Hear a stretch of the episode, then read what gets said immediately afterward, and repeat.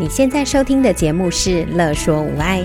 你有没有腰酸背痛、心情烦闷、带孩子带到快抓狂、三餐不知道要煮什么的窘境？赶快来和治疗师做朋友。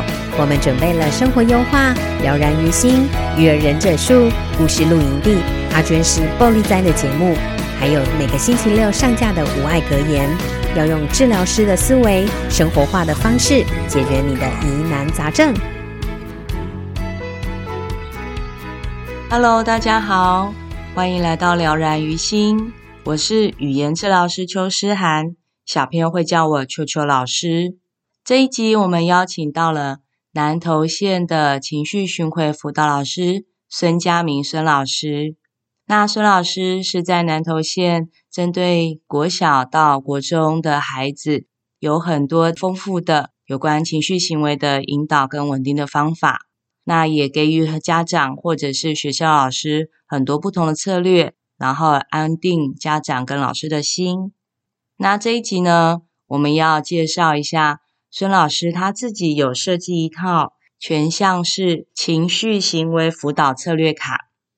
那这个策略卡里面包含了三十六张的教育卡，还有十六张的疗愈卡。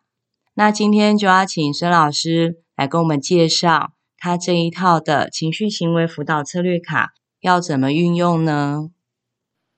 那要请佳明老师帮我们介绍一下，就是呃，卡片里面呃有分教育卡、疗愈卡。佳明老师有什么可以先给我们一些引导吗？让我们更快可以知道这个卡片要怎么使用。好的，好，那个呃，我先首先介绍呢，我总共写五十个策略哈，那我先介绍一下。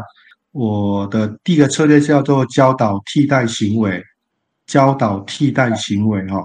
那呃，我想要先分享一个故事，就是说我在当我是实习老师的时候，然后呢，当时我带一个在班上有一个比较过动的孩子，然后呢，他每一次呢下课时间都会去按那个呃我们讲的消防消防钮，就学校那个。就会叫很大声，然后我记得我那时候因为我是实习老师嘛，然后每次都被那个学务主任骂，你知道吗？没有带好学生，那时候就很很沮丧。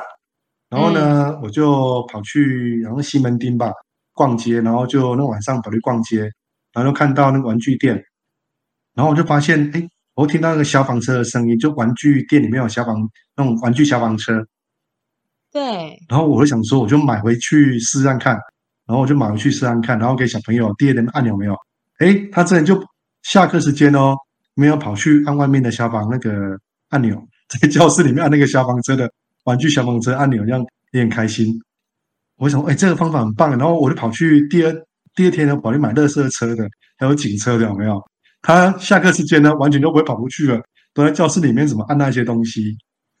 然后呢，为什么我会说是教导替代行为呢？因为他。原本的行为是不是会去按那个消防栓那个钮，对不对？对。那我是不是用玩具车的消防车去替代他这个行为？对。那他是不是就不会去外面按那个东西了？老师，你懂我意思吗？他只要按到玩具车，有听到同样的声音，他就满足了，对不对？啊，对对对。所以呢，我就说这个教导替代行为是很重要的。比如说，嗯，思安老师，你在教孩子这个。那个语言治疗的时候，对不对？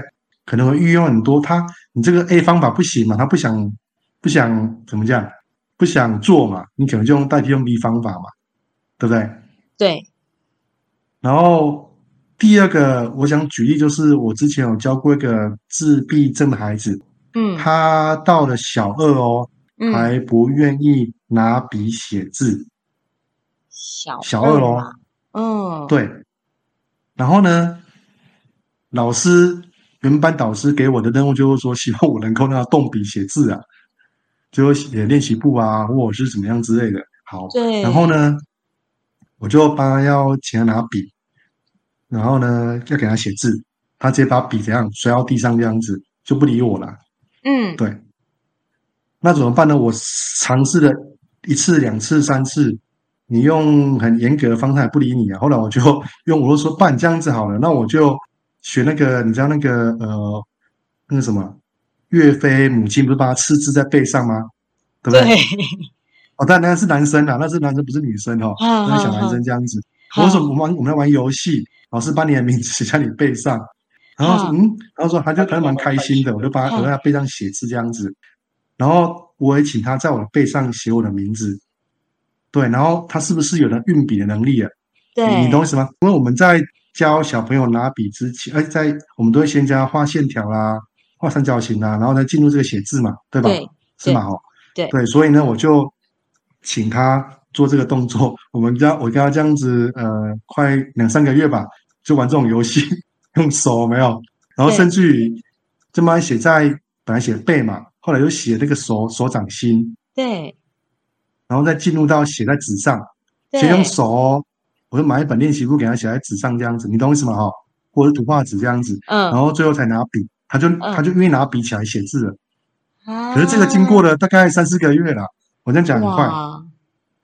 所以，这就是我嗯，一个动作，一个动作，其实要花的时间是很久的，耐心度是很够很高的。因为我们特殊教育很强调工作分析啦，就是嗯，嗯，可能一般人的话呢，比较拿笔哦，一般拿笔就拿笔啊，干嘛分那么多动作，对不对？是吗？哦，对。你看，我必须从花呗学那个岳飞的母亲，有没有慢慢的进入到这样子？事实上，我最后教他，最后还有写考卷呢，我觉得蛮神奇的。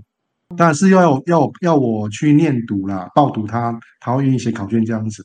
对对，对啊，所以这是我一个，我每次讲这个教导替代行为呢，我都会讲这些小故事给他听一下，演讲的时候。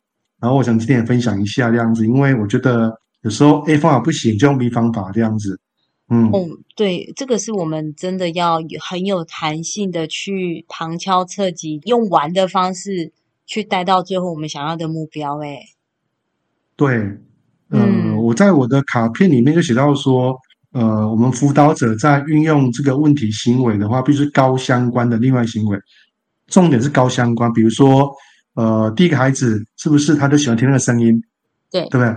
那我的消防车的玩具车的声音跟消防那个牛的声音是一样，是高相关的一个一个行为，对不对？对一个一个状态嘛。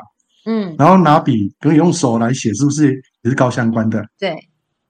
对，所以必须是高相关的行为哦，高相关的替代行为哦，这是比较重要的。嗯嗯，这是第一个，这是我要提的重点之一，这样子。嗯嗯嗯。好，那因为时间，我先把这个策略先跳过，我们上讲第二个第二个策略啊。第二个策略是增加情境提示。增加情境提示，那通常个案呢会固着一定的生活表情或行为模式，辅导者可以用图案或文字提示个案趋于辅导者想要达成的目标行为。比如说，想改善个案上课专心问题时，老师可以自制图卡，但是是要与提升专心有关的图卡，预先提醒个案需专注。增加提示的原因，是因为个案需要外在显眼的物质，使其回神聚焦在学习目标上。那这个策略就是看，因为我们知道，只要注意力不足的孩子的话呢，我会建议老师都在上课前，就是说有个图画放在黑板上面，然后呢去提醒孩子，就是说他要专心了这样子。嗯，不要说好像。在上课的，当你进入了课程里面呢，才去提醒孩子。你必须在上课前就提醒孩子。嗯，对，因为我觉得这样子的话呢，那当他又不专心的时候，赶快把那个纸拿出来，就是把那个你要他专心的那个图画纸，就是说一个可能画一个小朋友很专心的图画啦，或者说写专心两个字都可以。嗯，他们必须要不断的被提示。然后甚至于可以请小老师哦提醒他，也可以，就是一些情境的提示，这很重要，因为他们会一直忘记，他们一直分心，一直分心，你应该知道吗？哦，嗯，我我知道，就我我我的解释，我的说辞就会，他们很容易被其他东西，然后弄到迷路了，不知道他们现在要去哪里。他们就会心思，因为他们的呃，如果我们讲到呃，如果我讲到疗愈，讲脑波嘛，然后脑波会。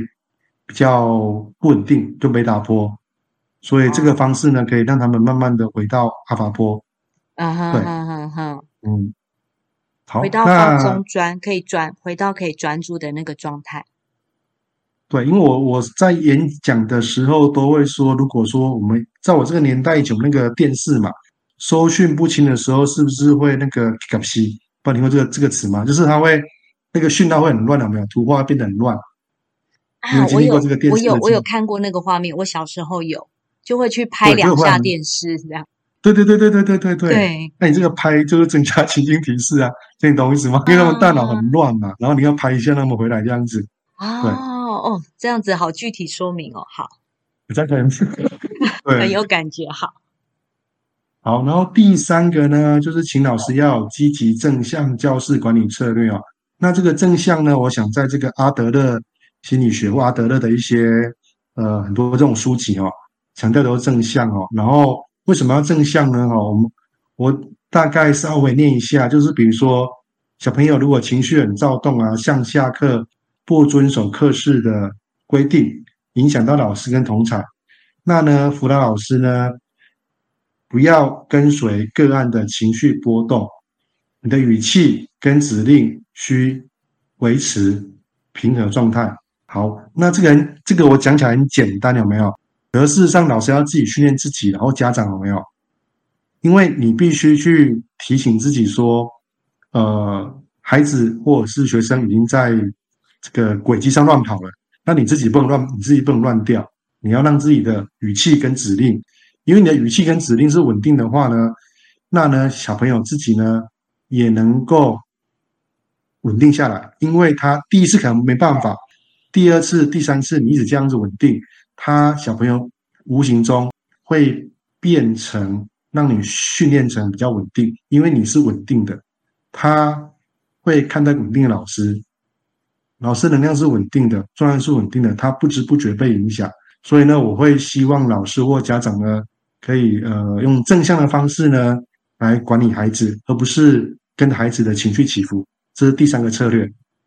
我我这个让我想到风筝，就是当孩子是乱飞的那个风筝的时候，那我们的稳定就是那一条线，不论飞到哪里，我们的主轴都是一致的，孩子就会久了就会被我们拉回来了。没有错，你讲的非常好，大概就是这样子。可是我们那条线要。学会怎么去放风筝吧，你说的嘛，对不对？嗯。然后呢，呃，再来第四个策略呢是生气控制训练。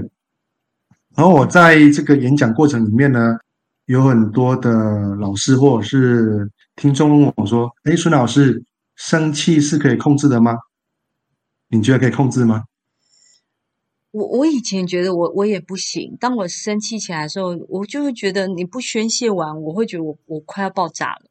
可是后来我我也跟着老师学了一些方式，我觉得那个是可以控制的耶。其实情绪是可以控制，嗯、对不对？这要问嘉明老师。对，应该 有有一些学派说无法控制，但是我觉得我们比较说可以控制，是吧？嗯，好，那我稍微念一下我这个写的内容哦。嗯，当我们的孩子已经在生气、愤怒时呢，那辅导者可以运用一些方法来转移个案的注意力，尽量不要说你不可以生气，可以改变说我知道你现在很生气，但你可以先看着老师的眼睛吗？个案生气、愤怒呢，全身的神经会处于紧绷、攻击的状态。那呢，老师可以运用方法，把个案的注意力拉出身体之外，小朋友的怒气呢，会渐渐的消除。假设个案生气时呢，全身的能量会往上头上跑，那呢，老师也可以握住小朋友的手，或者是自己孩子的手，使其感受温暖、温暖的感觉，而不是让他的生气僵住他的身体状态。呃，这是我在。教导辅导个案过程里面，如果他有生气状态有没有，我都会尽量把他的注意力把他拉拉到别的去转移他的注意到别的地方啦。对，因为这样子的话呢，不然他越生气的时候，他会那个会从零到一百有没有，这样从很可怕这样子，有时甚至会翻桌子啊，或者是敲打玻璃有没有，打那个窗户这样子。哦。嗯，所以要要嗯，我就请他们说，那你先看着老师的眼睛。或者说你先听我说话。嗯，就是我的语气不是说你听着，你要听我说话，不是这样子说。那你现在可以听我说话吗？嘉明老师，老师，你懂我意思吗？哈，我我我我想到上一集我们呃节目里面有讲说，嗯、有些孩子他们的敏感度很高，所以他们耳朵听进来的声音，如果是越稳定的声音音频的话，其实他们也会慢慢稳定下来。所以您刚刚讲的就是我们跟他对话的时候的那个声音方式，也是要稳稳定定的。对，没有错，哦、嗯，这很重要。对，这个是我教育卡，我今天先讲四个策略好吗？嗯，好啊，好啊，好啊。我怕时间不太够这样子，然后我再来要讲疗愈卡的几个策略哈。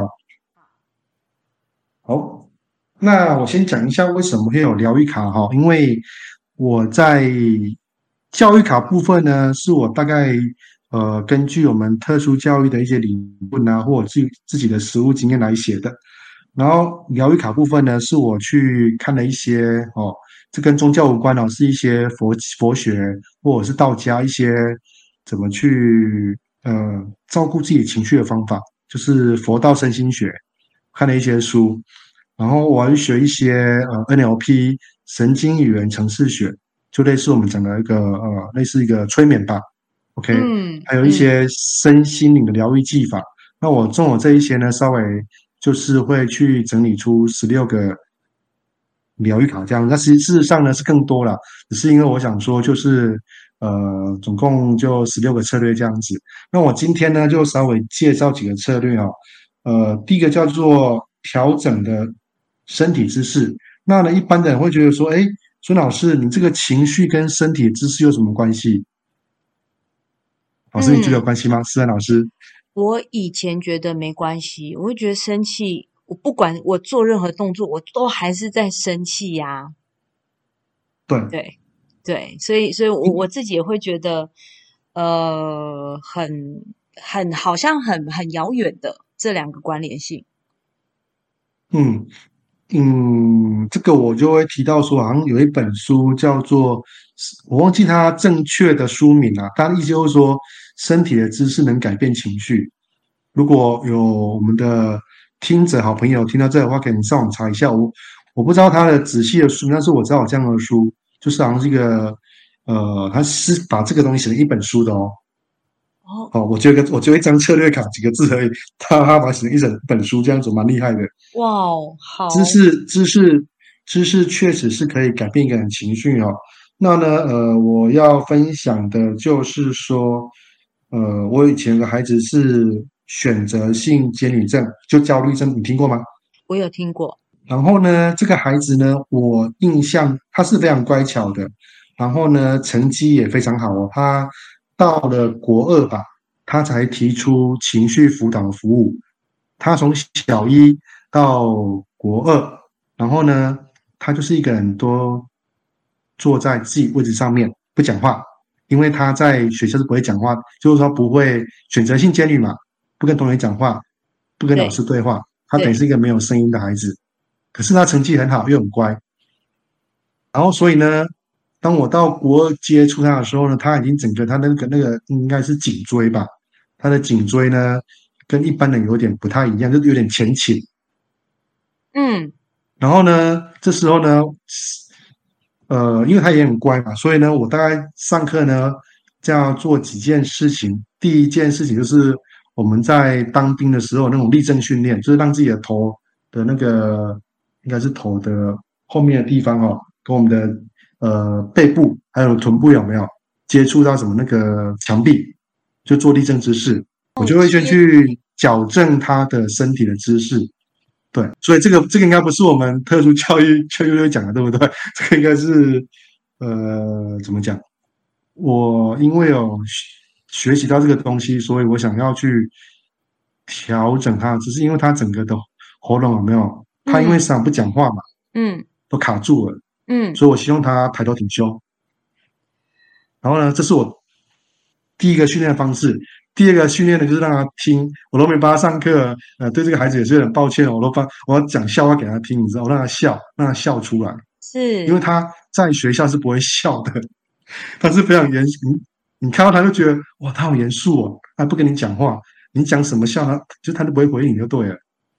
嗯哼。所以呢，我每次都讲笑话给他听，然后我就拿镜子有没有？嗯。我说这是你耶，你要笑啊，有没有？对啊。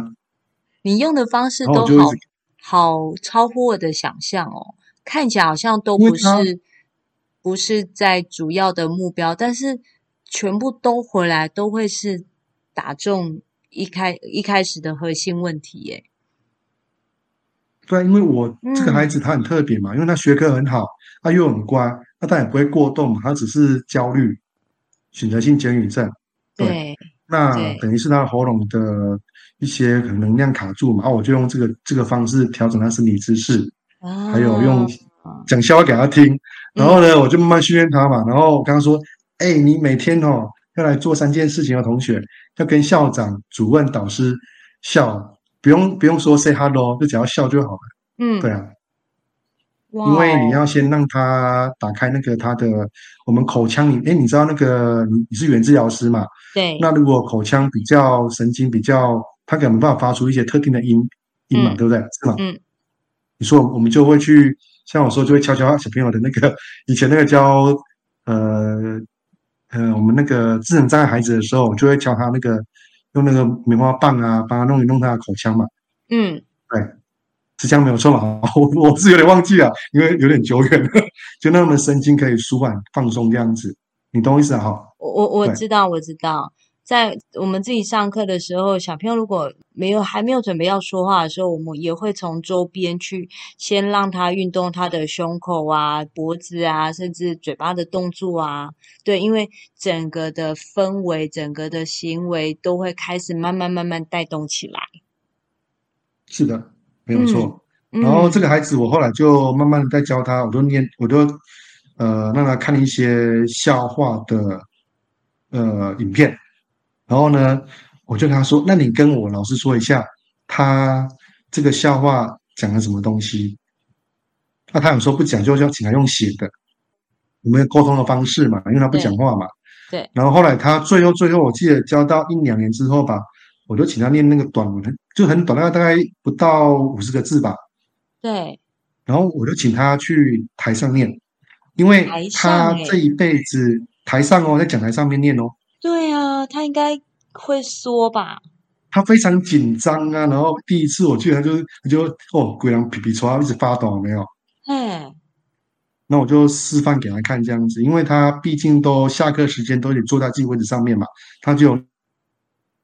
尿尿啦，或者做什么事情，他才要离开座位，他不跟同学玩，嗯，很特别哦。哦对，那我就是这样慢慢的训练他，好像也是，呃，应该是两年吧，他可能就比较能够笑，但是不敢说他能够完完全全的去念我要他念的东西，我只在训练他去习惯他的，去挑战一下他的焦虑的情绪啊。那他台下是没有其他同学，就只有我而已啦。哦，我就故意闹他，哦、我说你好好笑哦，你姿势怎么这样子？反正我都在逗他笑而已啊。所以我的工作就是第一个让他改变他的姿势，再逗他笑，让他更放松。玩哦，你们觉得很好玩？对，对我觉得这样子，对，对啊，对啊。所以这个老师好像没有很尽责。哦所以我刚才说啊，感觉做的这些东西好像跟我们一开始的主要的部分问题好像都没有关联性，可是其实都是在放松孩子的紧绷。嗯，对，没有错，很神奇哦。好，那第二个呢，我们讲的是调和心性状态。那我稍微念一下，在佛学的教法中。一个人的情绪与心性有紧密相关性，心性的基模是情绪变化的原型。这这句话我再念一遍哦，心性的基模是情绪变化的原原型，所以调和柔其心，更是解决情绪困扰行为问题的前行功夫。辅导者在观察个案的心性状态，更能从根解决。负向情绪与行为，调和心性可以运用简单的静心、和缓的语气，引导个案闭上眼睛，使其安静坐在位置上几分钟，或用音波共振疗愈，简单的乐器敲击出柔和的声调，也可以播放几首与水元素高连结的旋律音乐。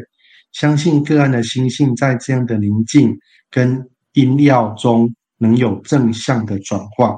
好，那我在写这个的策略卡里面呢，我是我那时候我去看了大陆，我买了三本，一个大陆很有名的一个教授，他对佛学很有兴趣，然后呢，他认为呢，一个人的情绪跟佛学里面讲的心性，那在佛学里面讲一个叫，如果有呃有学习佛学的一个朋友的话，有五位。呃，应该是百位法吧，我不知道怎么那个正确名称，也忘记了。他把一个人的心性呢分成几百种，大概是几百种这样子。对，嗯。然后呢，我就看这一些书，然后慢慢的、慢慢的有一个小小的心得，就是哦，原来是这样子。所以呢，当我在教导孩子的时候，虽然呃，一般我们看到他情绪过动的、暴躁的、混乱的，但是我更会去观察他。真正他内在的心性是怎么样？他的心性可能是因为他很孤单呐、啊，或者说呢，他是一个比较想要有有那种贪求欲望的，哦，比如贪老师的注意力啊，嗯、或者说他是好好好玩的。嗯，我不知道老师你懂我意思吗？就是我们要去观察更深他的内在的心灵在想什么的状态。嗯，嗯，因为我觉得他的情绪。就像我刚刚说的嘛，我们知道有心理假，对不对？嗯、那事实上，心理跟情绪互相影响嘛。那心就是我们的心性的状态嘛。嗯。所以呢，我就会比较去观察孩子的心性状态，然后去慢慢的去调和他状态。那当然有用的方式就是像你说的，用比较和缓的语气，然后用比较温柔的方式，用比较呃安静、比较安静的方式，甚至于呢。他犯错的时候，我只是看着他的眼睛这样子。嗯，老师，你懂我意思吗？哈，嗯，对。然后当然可以去放一些音乐，然后我觉得宁静跟这个音调，就是说音乐是一种音乐是一种那个药物。哦，那个我们古等一下可能会看今天有没有时间讲吧。我们知道有那个工商绝子语嘛，嗯嗯，就是古代的音乐。其实呢，这也是调我们自己心性的方式。那你心性稳定了。正向的，你的情绪自然会比较好，这样子，对，好，这是调和心境状态。然后第三个呢是调顺呼吸气息。那呢，我们都用气定神闲来形容一个人的身心状态哦。那如何让躁动的孩子变成优雅的存在？一吐一吸之间的流畅稳定是决定性的因素。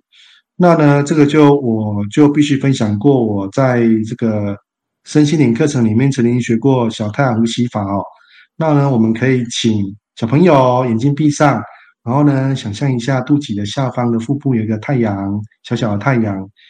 吸气时呢，感觉把所有曾经被肯定，好，这边很重要哦，感觉把所有曾经被肯定的、赞美的、称许的。美好的感受吸进小太阳，吐气时呢，把这样的正向能量呢也吐进身体的每一个部位、细胞与神经。然后老师在引导过程里面呢，语速要放慢，慢慢的练习，再慢慢的蠕动身体，张开眼睛，让孩子的呼吸呢能够慢慢的稳定下来，让他们交感神经呢不要那么亢奋。这是调顺呼吸气息的策略，所以呢，前面三个策略就是调身、调心、调息，这个对一个人的情绪的呃状态是非常重要的。那我相信一般人如果是老师啊，也可以多练习这样子。对，嗯。哦，而且听起来有有他的一些阶层，身体的是最外层的，然后呼吸、心性其实就慢慢慢慢在更往内。是。很特别哦，对，好特别哦。对啊，然后就是呃，当当然我必须要以我的实务经验哦，要教低年级的孩子静心，可能他们比较躁动，嗯，所以呢，我一开始也不会说马上进入就是这个呼吸法，我会跟他们就是在那边玩这样子哦，你要摸肚子啊，然后呢，慢慢的放松啊，然后呢，慢慢的感觉呼吸啦，就是他们是比较躁动的啊。高年级孩子比较容易训练，嗯，我我的经验来讲的话，可能是我，也许我经验不是很够了，我不晓得，我只是觉得好像这个方法用起来是大概是中年级以上比较容易适合，对，嗯，他们比较容易稳定下来。嗯，这是调顺呼吸气息的部分哦，因为呼吸真的跟我们的情绪非常有关系哦。嗯，对，当好，那嗯，你讲，当情绪高亢的时候，其实我自己会感觉到自己的呼吸其实很短，很急促，因为交感神经会亢奋啊，会、啊、会会高亢起来。啊、对，嗯。所以放松自己的神经，其实也不太，就比较不容易情绪会越来越高涨。对，这个我就分享一个小故事，就是我教一个，我刚刚提到一个孩子，不是他让我教一学年之后就变非特生嘛？他本来是呃过动的孩子，嗯，然后他有一次我帮他上课很好玩哦，因为他一直跟我分享，其实我觉得他家里的呃氛围，就是一个亲戚朋友住他们家。然后呢，那个亲戚呢，可能跟他的另外一半就是要离婚之类的，是他长辈啦，嗯、对，是小朋友长辈。嗯，然后他突然跟我讲说，哦，他在家里都没办法写作业啊，就是他们都会吵架干嘛的。对。然后我就跟他讲说，那你要你要跟他们说放松，然后调整呼吸。对。对。然后呢，有一次就大概一学习之后，反正就上几次课之后吧，他跟我说，老师，我跟你讲一件事情哦。哦，我那个、嗯、我那个长辈又生气了啦，然后我们煮菜很危险啊，我就跑去跟他讲说：“阿姨，你要放松，你要深呼吸。”因为我上个头一直跟小朋友这样讲，对，好可爱哦，他小学三四年级，很可爱，对不对？对，嗯、好可爱哦，他跑去跟跟另外一个人讲你曾经教他的东西，哎。对啊，然后他跟那个长辈讲，我跟他跟他长辈哦，应该是阿姨之类的吧？对。对对啊，你要你要深呼吸，你现在要深呼吸，你太紧，你太紧张，哦、我会笑死。好可爱，好可爱哦。对啊，然后他后来就变菲特森，然后很有趣的是，你像两三年之后吧，我去演讲，然后我就后面带，因为那是针对家长部分嘛，嗯，然后我就带，因为呃，在带家长的演讲里面，我就会讲一些静心的部分，我会带比较深一点点的，嗯，然后这个家长他就。他就做完，应该下课吧。他过来跟我说：“孙老师，哦，你刚刚我来说很紧张，然后他就说他心脏就是，嗯，我差点跳很快就对了。嘿，然后我说我到完静心之后，他就说他很轻松，然后觉得很开心这样子。对，然后我说妈妈，你还是要检查他心脏。你说这样很开心，他就一般开心的嘛，就比较放松嘛。对对，然后就跟他说你还检查他心脏。”然后跟我说：“你知道我是谁吗？我是那个某某某的学生。就刚刚我说那个孩子有没有跟阿姨说要放松？他的那个妈妈都对，那个孩子的妈妈就要听我演讲。对啊，真的哦，很神奇哦。呃，这个有时候是遗传情绪，有时候遗传。妈妈太紧绷了，我觉得妈妈是太紧绷了啦。对啊，嗯、可是我那一天因为呃因为时间那时候疫情期间，然后所以没有讲很多这样子啦。对，哦，嗯，了解了解，很好玩哦。”对啊，好有趣哦！哇，所以学生学到，嗯、家长也会跟着学到。因为毕竟回到呼吸才是呃，怎么讲？嗯，让我们的身体啊，整个运作比较正常，让副交感神经去修复自己身体比较快，这样子。好，再是脑波调频哈，那脑波的频率我们分贝塔波、阿法波、西塔波跟德尔塔波。那这一些的波频意识的组合与变化，会影响学生内外在的行为、情绪及学习表现呢，呃，也会变得比较不太一样。通常呢，情绪与思绪较混乱的个案，都是处于贝塔波，也比较无法接受外在讯息讯号。呃，这就是说，刚刚你提到嘛，有小朋友他很混乱的时候，你在教他语言治疗，他是完全听不进去。你说迷路是不是？对，对，对，所以他在迷，他就在贝塔波里面嘛，所以他无法接收外面所有的学习信号，嗯、是吗？对不对？嗯，老师要怎么教他？教 A，他都他都听不下去啊，就很混乱呐、啊。这时候呢，呃，由于无法有科学仪器实时监测脑波，因为脑波要测试去是要去医院测嘛，然后辅导者呢，其实可以借由观察个案的讲话速度，就是我们去观察小朋友他的讲话速度，还有包括刚刚你说的他的行为动作是不是在迷路了，嗯、是不是有顺序感，嗯，他的眼神，然后去衡量出、判断出他的脑波在什么状态。这时候呢，老师很重要，嗯，也是一样，用说话速度渐缓，驱使个案慢下来。静下来，嗯，便是一种帮小朋友换品的方式。嗯、此时再跟个案交代学习任务或规则，是更有效用的。就是说，我们先小朋友在迷路的时候，我们先不要加任何东西，我们可能花个三到五分钟，让小朋友静下来。嗯，那好像最近很多的一些老师，因为。国外吧，就会先带小朋友静心三分到五分钟，然后再进入正式课程。现在有这种状态，那我觉得就是一种脑波调频了。在我们的科学上面来讲是这样子，对，嗯，就是要让小朋友脑波调频。比如说，我今天在小朋友犯错了，小朋友犯错的时候呢，事实上它会产生一种叫做两种两种状态，一个是他承认错误，觉得自己很丢脸，对吧？嗯，嗯一个是。不承认错误，我就是没有，我就是我不是这种人，嗯、我不是这样子。好、嗯嗯哦，我们把它概率分这种状态，这两种状态，对不对？那你他在这两种心理防卫机制，他其实是他内心也很混混乱，他可能脑波也很混乱。这时候我们刚才讲的道理，其实事实上都是效果没那么好。所以我们应该先让他情绪哦放下他的防卫机转防卫机制，然后再跟他讲说，再跟他讲一些。道理啊，或者是要约定的事物这样子，这样才比较有效。所以很多我们在那个有时候我去吃饭啊，外面餐厅吃饭，小朋友不是会在地上闹吗？然后妈妈就骂他有没有？妈妈可能自己觉得很丢脸啊，在那个大庭广众之下，自己孩子们不乖有没有？对。哎，他说：“你起来呀，你起来呀，你站起来呀。”对。那小朋友不是越哭越厉害？对，对啊，有。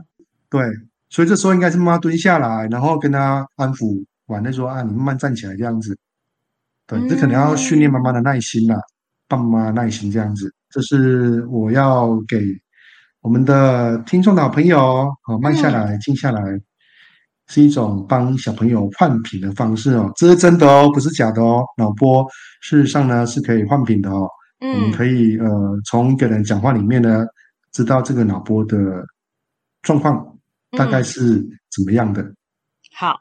我们讲最后一个好吗？好，好，最后一个好。身心能量温度计，当情绪是肯定、信任、乐观与放松时，身心能量的显现是满足、幸福的；相反，情绪是责怪、焦虑、藐视，身心能量则为忧虑且焦躁不安。虽然无法如温度计有量量化的刻度。但是老师可以细心观察个案的脸部表情、气色、紧绷度，推估个案的身心能量温度。当个案的身心能量温度负向时，辅导者只要一句简单的真诚关怀问候，或一个拍拍肩膀的鼓励动作，让个案感受爱温暖，便是调节个案身心能量温度的好方法。我自己也常用握手与击掌的方式。来传递满满的正向力量哦。那这个我提到就是说，因为我们在观察孩子的时候，我会把小朋友专门变成呃，他是一个有温度的孩子，温度计像温度计一样，他是有温度的。那呢，我通常在我都会跟，因为我大部分教的孩子是男生啊，小男生，好、嗯，所以我就跟他们击掌。那我击掌有自己的方式啊，就是哦，左手击掌，右手击掌，像黑人那种，跟那个我们外国外那种。Say hello 方式有没有？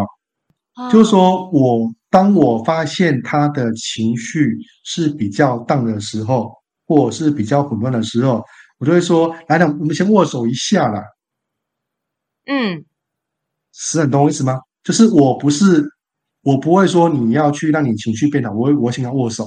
嗯，然后呢，因为在这一次的握手之前，我每一次上课都跟他握手或做吉祥动作。我就会让小朋友比较开心，然后所以当他情绪大的时候，我来做这个动作，这个有点算是呃神经元神经语言程式学，它是被我下一个小小的心锚，这是一个心锚，对，然后他就，诶，他在那个时，因为他每一次，他前面得，我每次上课哦，比如说五十次上课，十次上课，每一次先击掌，不是开心，对不对？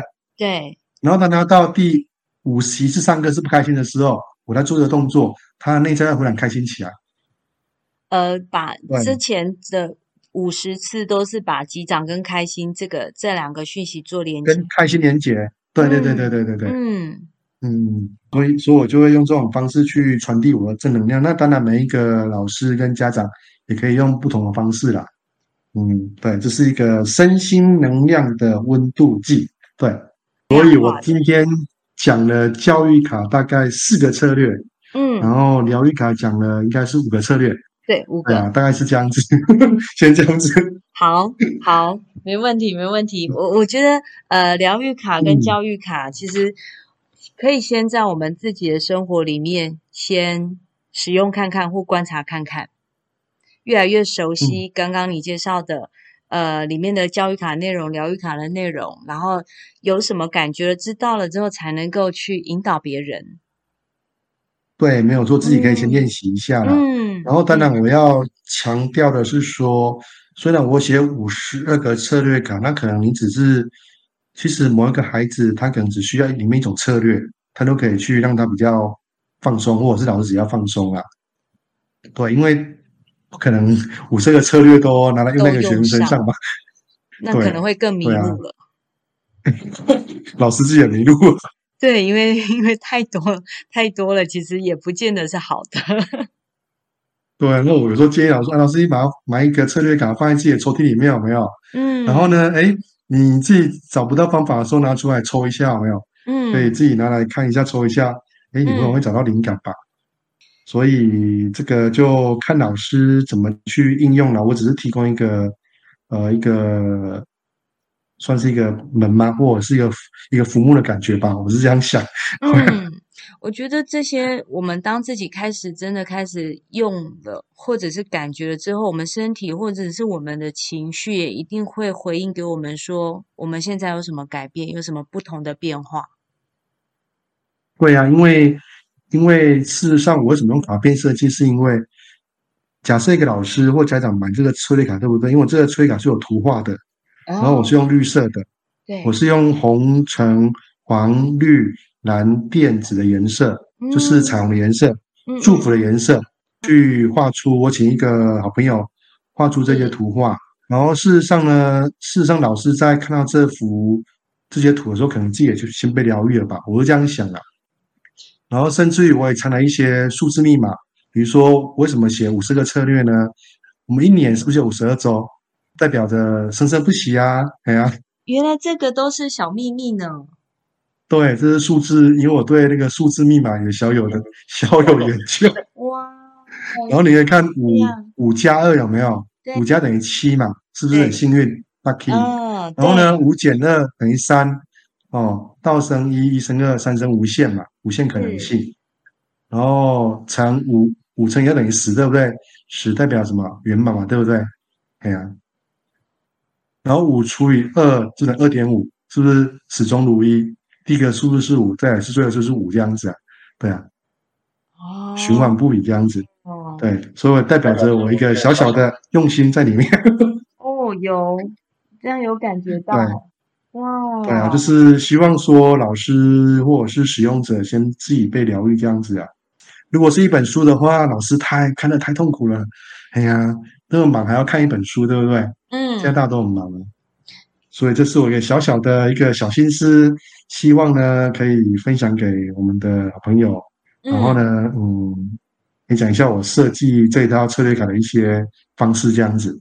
对，哦，其实这一套策略卡真的很美，真的很美。它有不同的颜色，还有天使的翅膀，然后还有金星，然后还有很耀眼的那个太阳皇冠的颜色。其实。看了自己心情就会很好哎，对啊，所以就是嗯，我的一个一个小小的想要祝福老师啦，对，对，因为呃，这个我再讲一下，我报上次有没有讲过？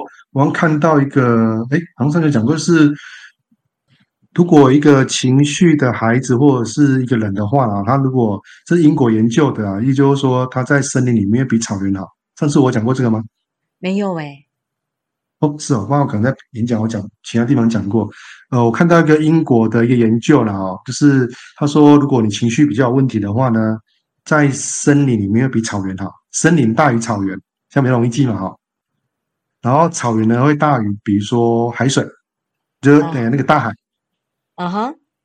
然后大海大于天空这样子，对，对，这、就是我我看到的，我不知道为什么啊，只是人家做这个研究了，跟大家分享一下，森林比草原好啊，然后会比大草原比大海，大海比蓝天好，对，更接触大自然，更更接触树木森林，嗯，对。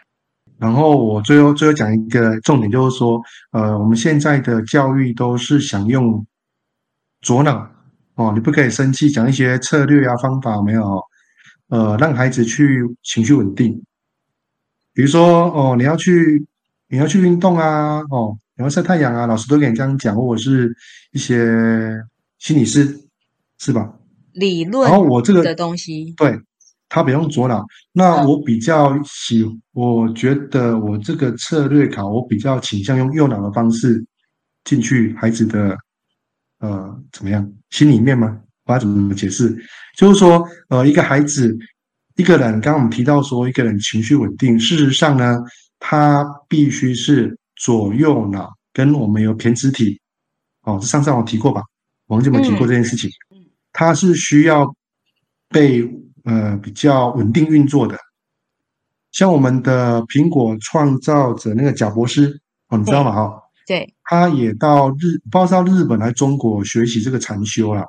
嘿，嗯，他就能够情绪稳定，然后得到一些灵感去创造这个苹果手机，很特别。